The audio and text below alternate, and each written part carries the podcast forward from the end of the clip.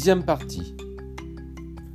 Quels pourraient être les gagnants et les catégories à revaloriser avec la réforme de la microtaxe sociale?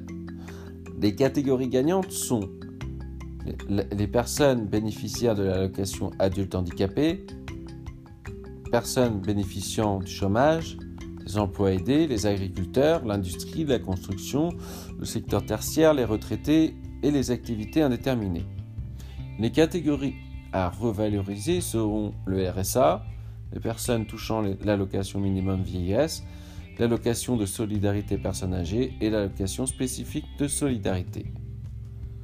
Comme dans toute réforme, il existe des catégories à revaloriser et des gagnants. Toutefois, en tant que fédération citoyenne, nous suggérons que les parlementaires, lors de l'examen du projet de loi, amendent le texte afin de réévaluer les personnes impactées par la cotisation, à minima du pourcentage de la microtaxe sociale qui sera appliquée, alpha, afin qu'elle soit sans impact financier pour des personnes déjà en situation précaire.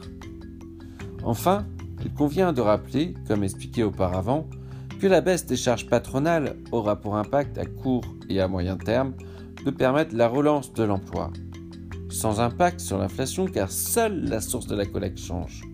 Donc à terme, les personnes au RSA, etc., devraient pouvoir retrouver le chemin de l'emploi et les personnes au chômage, bien qu'elles soient déjà gagnantes, d'améliorer encore leur pouvoir d'achat en retrouvant un emploi, stable et surtout durable.